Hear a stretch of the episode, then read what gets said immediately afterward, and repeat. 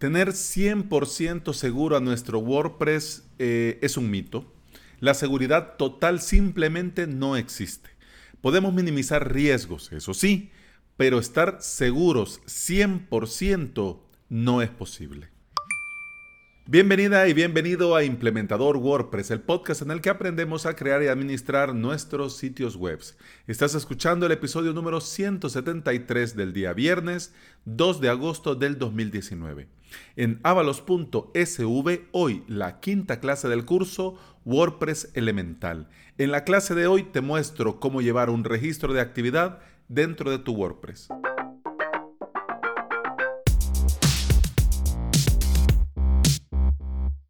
Es viernes y has de estar pensando, hombre Alex, qué tema para cerrar la semana, pero, pero no, no lo es tanto.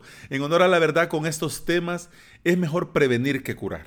Así que lo primero que quiero decirte es que con esto no quiero ser alarmista, no quiero asustarte, ni quiero que desconfíes de WordPress. Simplemente quiero que entendas que la seguridad no es algo que, se tiene y ya está.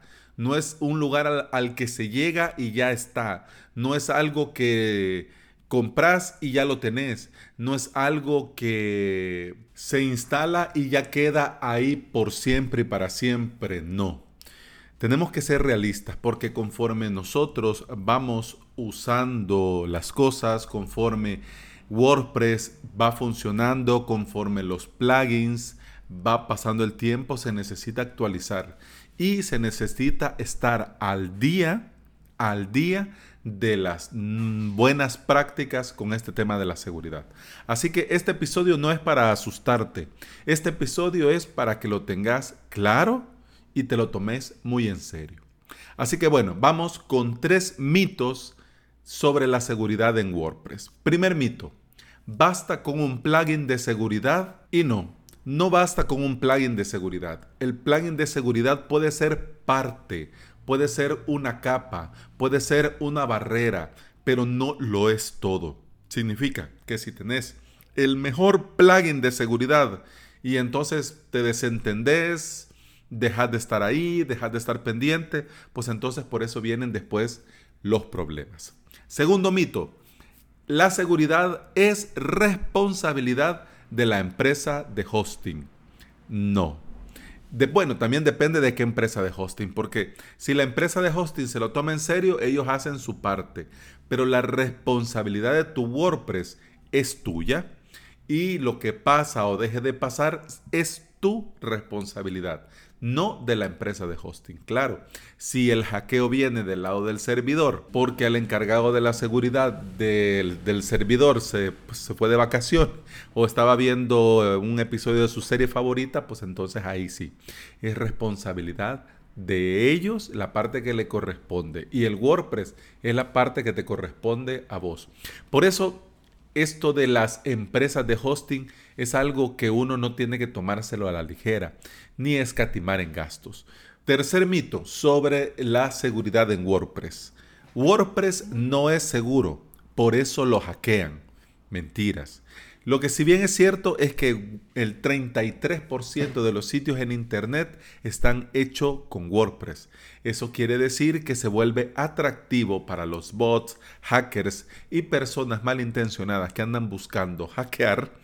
Se vuelve atractivo porque hay muchos sitios hechos con ese CMS. Es como Windows. Si vos ves, en un principio decían, eh, bueno, Mac es más seguro que Windows porque no hay virus para Mac. Bueno, en un principio, los hackers, los bots, la gente que hace estas cosas, como era tan poco, eran tan pocos los usuarios de Mac, entonces no les compensaba venir a tratar. Entonces, como todo medio mundo usaba Windows, pues vámonos con Windows. Igual sucede con WordPress. ¿Es porque es WordPress? No, es porque hay mucha gente usando WordPress. Y lo mismo pasa con otros CMS como Joomla, como Moodle, como PrestaShop. Depende de la cantidad de usuarios para que a esta gente se le haga más o menos atractivo. Tratar de atacar esos sitios en particular. Pero WordPress ya sabes, Si está actualizado, es seguro. Y como está actualizado, es seguro. Así que después de votar estos tres mitos, toca mm, ponernos manos a la obra. ¿Qué podemos hacer nosotros y qué le podemos recomendar a nuestros clientes que hagan con sus sitios web? Primero, ponerle doble llave a las entradas. Así como con tu casa. Vos no dejas la puerta principal de tu casa abierta y te vas de vacaciones. No, cerrás y no solo cerrás una vez. Si se le puede dar tres vueltas a la, a la chapa, pues das tres vueltas. Segundo, actualizarnos siempre. Ya esto puede ser repetitivo, pero es importante que lo tengas siempre presente. Actualización que salga, pues hay que actualizarse.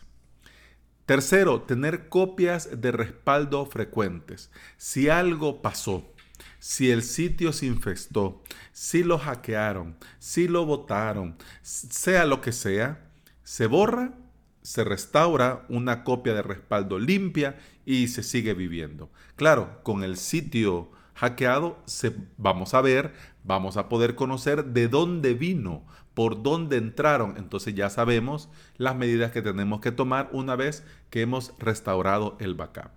Y algo que pocas veces se dice, pero también es muy importante, es tener un plan de emergencia.